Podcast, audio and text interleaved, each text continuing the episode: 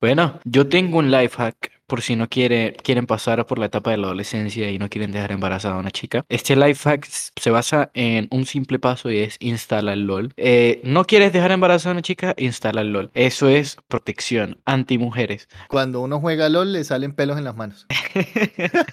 Así mismo. Prohíbes el expendio de bebidas embriagantes a menores de edad. El exceso de alcohol es perjudicial para la salud. Enlazamos comunicaciones con el satélite de Pelícanos Podcast, un programa donde hablamos de las series y películas, lo que nos sale de los huevos. No, vamos.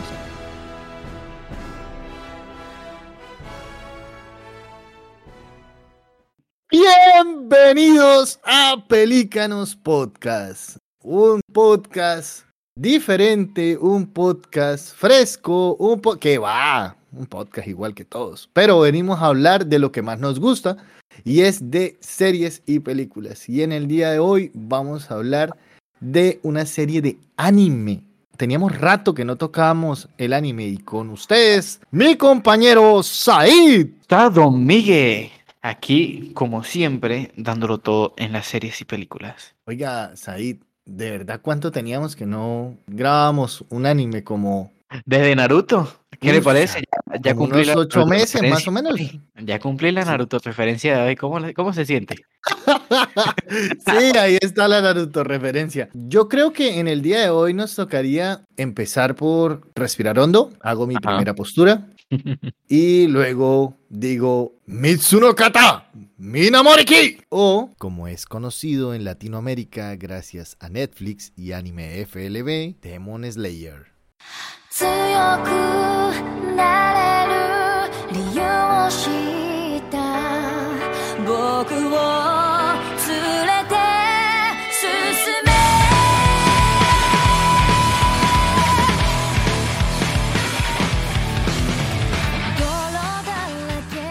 Directamente desde Arabia, como el chaguarma, llega el top 5 datos curiosos. Empecemos ya. Bueno, Miguel, ¿qué tal le parece si empezamos con los datos curiosos del día de hoy?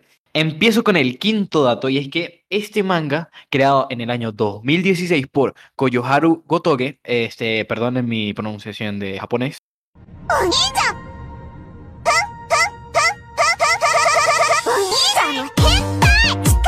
Eh, de hecho, es su primer manga animado. Eh, me refiero a que él antes ya había dibujado manga, eh, también lo había escrito para en el año 2019, si no me equivoco, eh, se sacaran eh, Kimetsu no Yaiba. El cuarto dato, y es que tiene algo que me pareció sinceramente muy curioso, y es que las traducciones del nombre de Kimetsu no Yaiba no es como tal cazadores de demonios o algo así, porque... Yo Sí, vi el a- a- a Estado- en Estados Unidos lo, lo, trasla- lo tradujeron como Demon Slayer, Demon ¿no? Demon Slayer, sí, aquí en Latinoamérica también se llama Demon Slayer. ¿Qué pasa? Kimetsu no Yaiba, la traducción literal que tiene es cuchilla destructora. Pero algo un poco más épico. acorde con la serie. Y de verdad, sí, sí, sí. Es como, es como a la inversa de lo que nos han traducido muchas veces, ¿no? Vaya uno, por ejemplo, en, en España con su onda vital versus Kamehameha. O Y aquí es donde quería llegar yo. En España, el nombre de Kimetsu no Yaiba es Guardianes de la Noche. Paso al dato número 3, y es que la mayoría de nombres que se encuentran en Kimetsu no Yaiba son como conjugaciones de diferentes significados. ¿A qué me refiero con esto? Tanjiro, el nombre de Tanjiro tiene tres significados diferentes. Tan significa carbón vegetal, Ji significa curar y Rou significa niño, es un sufijo que se utiliza para referirse a un niño. ¿Esto a qué da referencia? Da referencia al poder del fuego, igual que el nombre de Nezuko. Este significa flor, una flor este, japonesa blanca que de hecho se daba en invierno y en la montaña que ellos empezaron en la serie. Y Ko significa niña, es un sufijo de niña. O sea, Y- por ejemplo, guardan como alguna cosita así, ¿no? Porque en Dragon Ball, por ejemplo, Kakaroto era zanahoria, ¿sí? Ajá, Eh, exacto. Creo que, bueno, Freezer, pues, es Freezer, ¿no? Es eh, congelador, nevera. Sí, eh, o sea, siempre tenían como referencias a la comida, ¿no? Vegeta, creo que. Bueno, Igual que Naruto, Naruto también es lo mismo. En muchos animes diferentes es eso. Al igual que el apellido de Kamado, Kamado significa venta de carbón. Y esto hace referencia a lo que se dedicaba la familia de Tanjiro, a la venta de carbón al pueblo. Y en el puesto número 2 tengo algo que a mí me parece sinceramente muy, muy curioso al punto de que las respiraciones en Kimetsu no Yaiba pues tienen, te dicen que al momento de tú regular tu respiración puedes sacar poderes. Sí, eso, eso es básicamente lo que hacen. Pero, ¿qué pasa si yo le digo a usted, Miguel, que si nosotros cambiamos nuestra forma de respirar, también podríamos llegar a hacer cosas superhumanas que se podrían podríamos tomarlo como algo historias, Yo he escuchado historias de eso, pero la verdad que crea mucho en esa historia. Mm. Concentración total. Respiración de agua. Onceava postura. Calma. Y como último dato del día de hoy, tenemos que Hablando más un poquito del manga, algo que por lo menos yo no he leído, en el manga se hablan algunas cosas que en el anime la pasan por alto. Por ejemplo, que para uno calificar a ser un Hashira o para ser un pilar, este tienen que haber matado a uno de los 12 demonios principales de Musan eh, y haber matado un total de 50 demonios aleatorios. Este, esta proeza, por decirlo de alguna manera, es tan complicada que solamente hay un total de 12 Hashiras. Ya se puede imaginar lo complicado que es lograr esto. Y con esto culminamos el día de hoy con los datos curiosos de Kimetsu no Yaiba.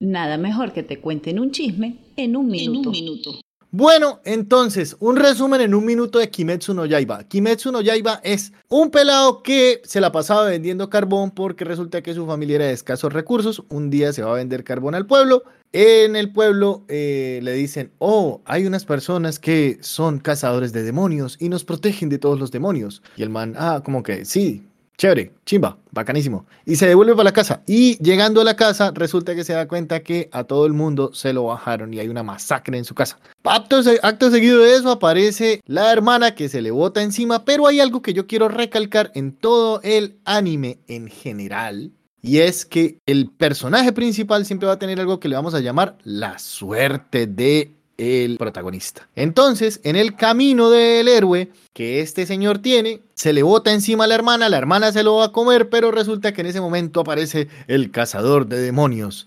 No se le parece cualquiera, al parecer se le aparece uno de estos pilares duros, superpoderosos, no se le aparece cualquier chamizo por ahí. La espanta, eh, la va a matar, ella cuando de un momento a otro reacciona, no sé qué, en ese juego entre el mm, es mi hermana, es un demonio, pero no sé qué, reacciona y entonces el tipo le dice, bueno, eh, corte un pedazo de bambú, se lo pone en la boca y de aquí para arriba, ande con esa peladita, lo voy a mandar para donde mi maestro Narizón y allá entonces usted se va a entrenar, el tipo llega, se empieza a entrenar, le dicen después de que sube la montaña, baje la montaña ahora, después de que baja la montaña, empiece a entrenar, después de que empiece a entrenar, se tiene que enfrentar contra un poco de fantasmas, pasa como por una prueba que es como el examen final para entrar a la universidad, el tipo llega, la pasa, coge una piedra, esa piedra resulta que va a ser la que se, forme la, se forje la espada, después de esto él empieza a hacer misiones pequeñas, ya graduado como digamos Demon Slayer y resulta que es en empieza a enterar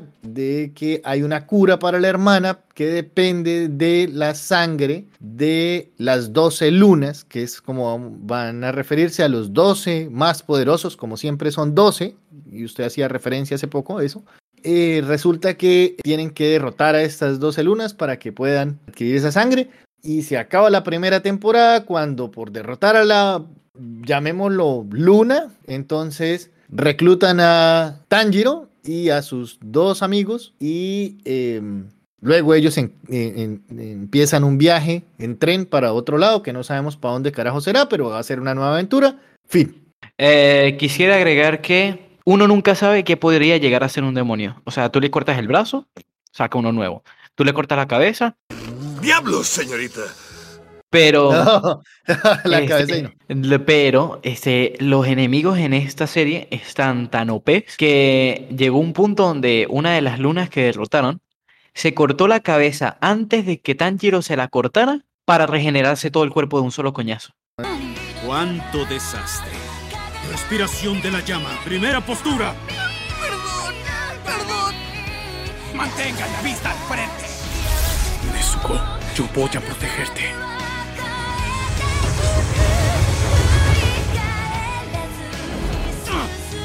Y como en toda buena plática, siempre debe haber discusiones. Pasemos al debate. Entonces, yo quiero que cuando hablemos de anime, lo deje- dejemos claro de una vez que nosotros no nos vamos a leer el manga. Esta es No, gracias. un, e- este es un podcast donde nosotros hablamos de anime. Cosas de que se muevan. series y de películas. Yo aquí no me leo los guiones, yo aquí no me leo los libros de las películas por lo general y no les vengo a hablar de eso. Vengo a hablarles a ustedes de el anime, que es lo que a mí me presentan. Si hay conflictos de la gente, porque suelen haberlos en este tipo de... No, es que en el manga decía que la cuchilla iba para la derecha y en el anime la cuchilla iba para la izquierda. Sí. Pero resulta que en el caso de nosotros, nosotros solamente vamos a tocar el anime y lo vamos a mirar desde un el ojo crítico que nos permite la gente poder objetar y poderles decir, mire, esto es nuestra opinión y lo que nosotros creemos correcto delante de esto. Para efectos prácticos, cada vez que vayamos a hablar de anime vamos a tocar dos aspectos. Entonces, el primer aspecto va a ser que vamos a hablar de la, la enseñanza del anime y lo segundo, lo que no le gustó del anime. ¿Correcto? Dele, Entonces- de una. Para usted, ¿cuál es la enseñanza del anime? Primera temporada. Eh, no incluimos la película. Primera temporada y película. Salgamos de una vez de la película. De, de las dos de un solo coñazo, bueno. A mí, ¿qué es lo que me gusta de este anime principalmente?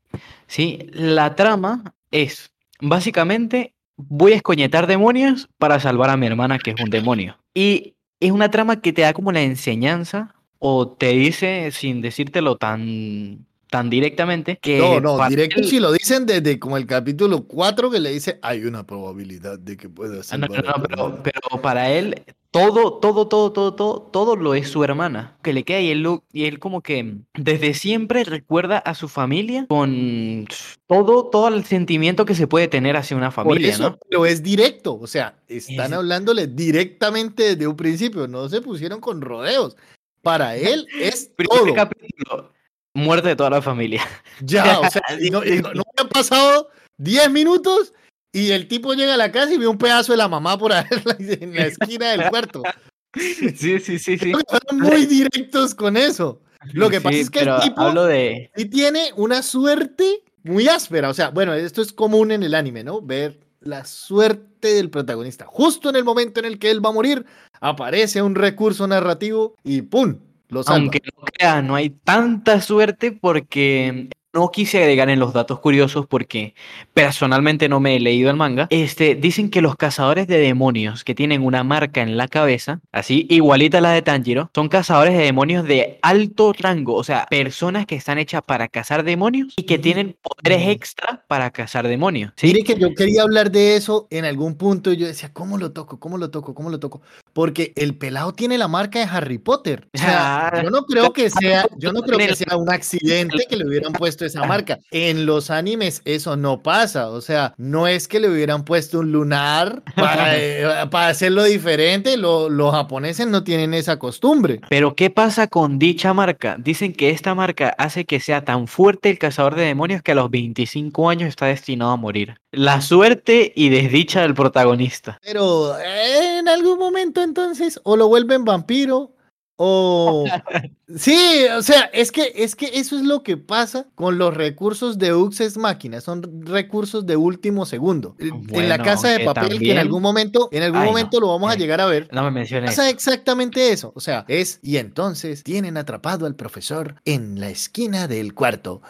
Lo ha escapado de todo, lo están persiguiendo, tiene perros a su paso y justo en ese momento recibe una llamada que él había calculado previamente por si los planes A, B, C, D, E, F, G, H, I, J, K habían fallado. No, marica, no, no, o sea, eso es un Deus es máquina, eso es un llegar y coger y, y en la máquina de escribir salvar al personaje porque y lo puedo salvar y yo soy Dios.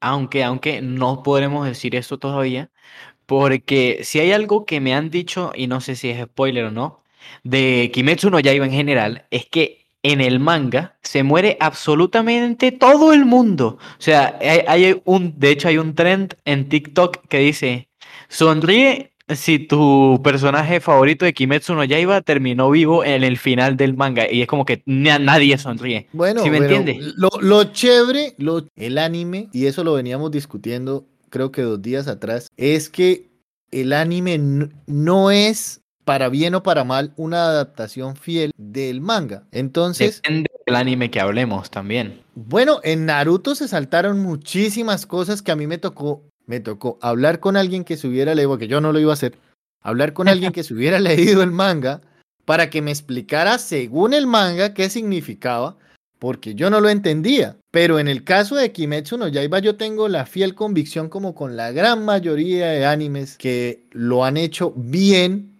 no basándose en su gran mayoría en los escritos gráficos, sino que lo han hecho según el director creativo que tienen de, de, animación. Y a mí eso me parece muy bueno porque eso permite no ceñirse a un guion, sino darle unos buenos giros a la historia. Lo que a mí no, me, me emberraca es cuando pasan este tipo de cosas y voy a dar un ejemplo así muy loco, eh, lo que terminó pasando con los pecados capitales, pero yo no, no voy a tocar ese tema. No, no, no, le voy a tocar ese tema. No lo vamos a hablar.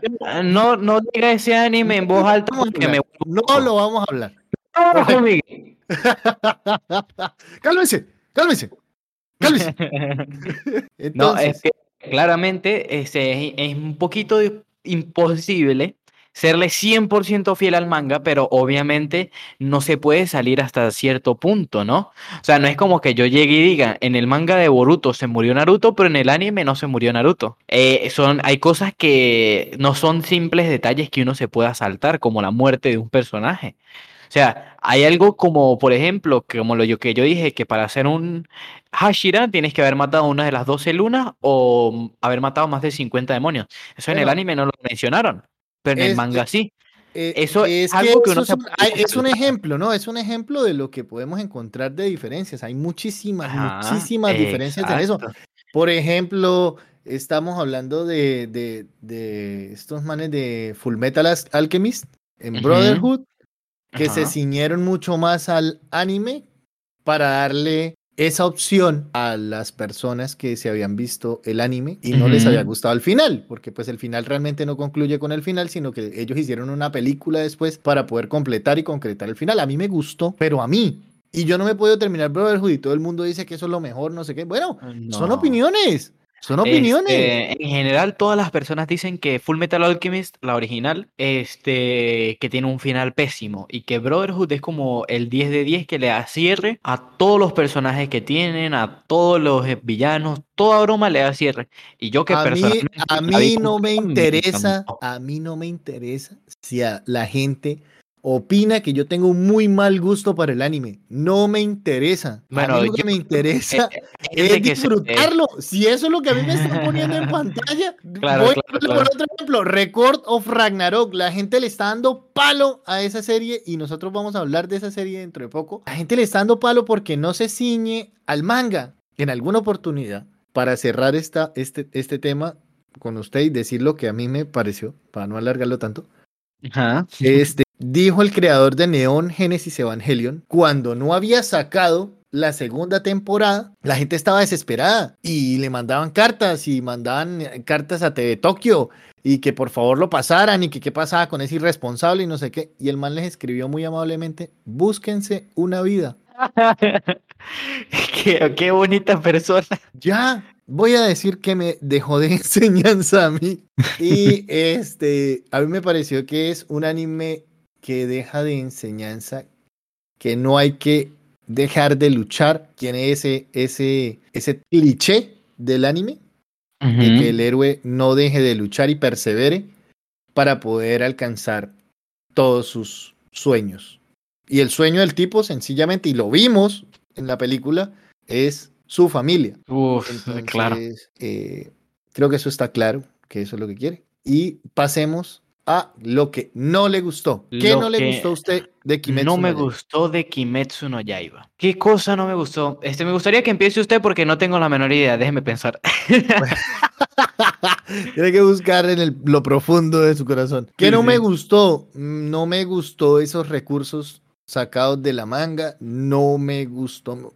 Me parece que, hubiera- que tuvieron un tiempo prudente para poder hacer unos recursos narrativos un poco diferentes. E- Es como cliché que hubiesen 12 lunas, pero que hubiesen 12 pilares y pues eh, uno de estos pilares terminara entrenando a nuestro héroe por segunda vez, porque la primera vez que lo mandó un pilar a entrenar, pues fue cuando él aprendió la técnica de la respiración del agua. La segunda vez, él aprende la técnica de respiración, que es cuando él empieza a romper calabazas con sus Ajá, amigos. Bueno, pero es- esa, esa la aprende, la aprenden todos, ¿no? Obviamente yo creo que él la desarrolla un poquito más, pero todos la aprenden. Ajá. Y El chamo que mataron, ¿sí? sí, No era una luna. A ver, este. Musan, no sé, creo que usted no, no vio perfecto eso. Hay 12 lunas inferiores y 12 lunas superiores. ¿sí? ajá, La luna que mató Tomioka, que llegó, pasó y le cortó la cabeza así como si nada, sí. eso era una luna inferior. Y como Musan, el villano luna, ¿no es? Media luna, ¿no es? Ajá, eso, pero luna inferior le dicen. Entonces, Ajá. como esas lunas no estaban haciendo un culo con su vida, Musan decidió matarlas a todas, excepto a la que estaba en el tren. Por lo tanto, no han matado a ninguna luna superior, porque el que llegó y mató a Rengoku, no sé si se dio cuenta, ¿Que fue Rengoku una era luna quién? superior. Para que la gente, eh, para que el, la gente lo tenga claro. el Hashira de fuego. ¿Sí? O sea, el el pilar de fuego. película, el pilar de fuego, este, el de la película, él fue asesinado por una luna superior. O sea, las lunas inferiores eran tan débiles que Tanjiro y su equipo pudieron con una. O sea, casi pudieron con una, ¿no? Las lunas superiores son tan fuertes que pueden contra seis pilares solos. O sea, por lo tanto, las lunas inferiores están muertas, pero muertas porque las mató el villano principal. Y las lunas superiores están vivas todas. Bueno, ahí es donde miramos, ahí es donde miramos entonces, volvemos a la matemática básica. Se enfrenta en la película el pilar de fuego contra una luna. Porque esa era una luna, esa no era una luna inferior. No, esa es una superior. Esa es una luna. Ajá. Una luna bien llena. Ajá, así mismo. Y, y matan a un pilar. Quedan, el partido va 12-11. Ujú. ¿Ya? Puede hacer que una sola luna, una sola, pueda matar a los 10 pilares, que no creo, porque ellos tienen un porcentaje de poder. De hecho, sí. Entonces, eh, se va a dar cuenta que más adelante, como en todas las historias, tienen que, tienen que darle de baja, empezar a darle de baja a las lunas, tienen que darle de baja los pilares, no falta el pilar que se tuerza, y es que es sumamente predecible, o sea, la historia va para allá, va para allá. Y eso es lo que a mí me emberraca. yo tengo, Eso fue lo- enten- hasta eso fue donde lo- yo tengo entendido, no solamente los pilares van a luchar, sino hasta más gente ahí se va a sumar, no sé quién es más. Sé que se va a sumar uno de los de los forjadores de espadas. Se va a sumar ahí en esa coñaza. ¿Qué no le gustó a usted? A mí, ¿qué no me gustó? Lo que no me gustó, ¿sí? Es que principalmente Nezuko, ¿sí? Nezuko es un guionazo andante. Eso es lo que no me gustó. Nezuko es único demonio que usted lo entra a coñazo y se va a mimir y revive estando súper bien. ¿Sí ve? Y usted habla con otros, o sea, usted habla de otros demonios y ellos dicen, no, yo tengo que comerme gente. Si no, no puedo. Y ella, único demonio que se acuesta a dormir y se regeneró toda. Eso es lo que no me gustó, es que ella es un guionazo andante. Porque hubiera estado bien que Nezuko tal un demonio que en un segundo, pues como que recobró la conciencia e intentó defender a Tanjiro, pero que después siguió siendo un demonio y que papá tocó encerrarla hasta que se consigue una solución. O que se quedara con la maestra esta que era una demonio también y que era científico. Porque en cualquier momento era inestable, pero no. Ahí, ahí decían, no, Nezuko, papá, Nezuko en la vida va a matar a alguien. Y eso no me parece porque es como que yo soy el único demonio que puede hacer esto, yo soy el único que me puedo regenerar durmiendo, soy el único que se resiste a matar gente. Y eso no me gusta. Voy a protegerte.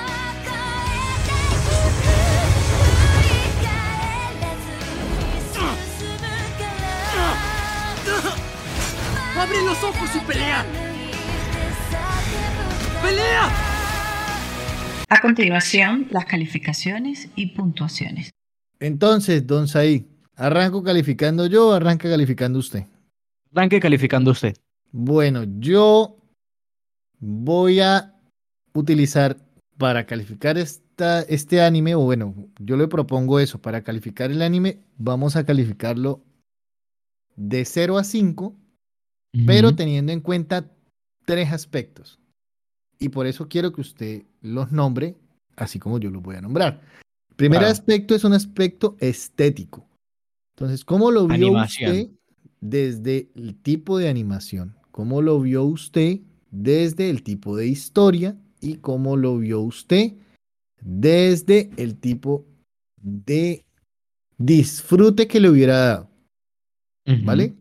Claro. ¿Cuánto lo disfruto? Entonces, la primera parte, entonces, la animación. Eh, me parece que es una de las animaciones que yo he visto últimamente. Es de lo mejor que hay en animación. No puedo negar que la animación de, de Demon Slayer o Kimetsu no Yaiba se la sacaron de por allá del fondo. O sea, y sacaron un honrón largo porque es una animación sumamente bonita, cada historia pequeñita uno le da placer visual verlo. No es un anime que esté siendo el clásico personaje principal que se viste de rojo, que va echando pa'lante. No, de alguna manera siento que la parte visual lo atrapa a uno mucho, tanto en las respiraciones, eh, tanto en la parte de la confección de los personajes son sumamente variados. Entonces eso me gustó. En la parte de estructura de guion, a mí me parece que lo hacen bien, pero como es una vaina que la quieren montar como para todo el mundo, siento que en algún momento se va a volver sumamente predecible y de un momento a otro va a girar a hacer un, un golpe de tuerca y y pues ese plot twist le va, a le va a costar a la serie absolutamente todo. Entonces, siento que va bien, pero no quiero que se convierta en los siete pecados capitales. Ay, no, Miguel, no me menciones eso, por favor. que, no ya, último que, no se le iba a mencionar, ya, ya, listo, calmado. Listo, listo. Y el último que es en cuanto lo disfruté, yo disfruté no solamente verme la serie, es una serie que cuando me la acabé estaba esperando, o sea, yo le daba golpes al control del televisor, puta, pues que no pasa para la segunda temporada. y este, cuando lo terminé, tuve la suerte de que lo terminé y al otro día salió la película. Eh, tristemente, pues por la pandemia no me iba a exponer a ir a un cine cuando salió, pues salió en cine y de hecho es una película que recaudó de las películas de anime, la película que más ha recaudado. En toda la historia de Japón. En toda la historia de Japón. En menos de un mes recaudó 250 millones de dólares. Es la película más taquillera de todo Japón. Entonces, eh, pues siendo así, pues no es, no es porque, o sea, no fue un accidente, ¿no? Eso no pasa porque sí. Exacto. Eh, pero eh, la película me dejó unos sinsabores ahí como, como locos. No sé, metieron dos villanos. Hubiera bastado con uno. pero siento que al principio fue como un villano de relleno y luego terminaron metiendo el villano de verdad y ese pedazo como que no me cuadró. La, la... Aunque la pelea estuvo espectacular, la animación no desmerita absolutamente nada. Eh, sí siento que les faltan recursos narrativos a veces y por eso se pifian conmigo. Entonces les voy a dar un para anime, ¿no? Esta calificación es para anime. Le voy a dar un 3.5. Un 3.5. Bueno, puedo comenzar yo con que Kimetsu no Yaiba es un anime que me encanta, me encanta. Este, también quisiera agregar que es un shonen, es un manga. Sea objetivo, ¿no? Sea objetivo en la es, un, es un manga que es hecho para también adolescentes y gente para todo el mundo, ¿sí? No tiene, no tiene una idea de, de un público muy adulto.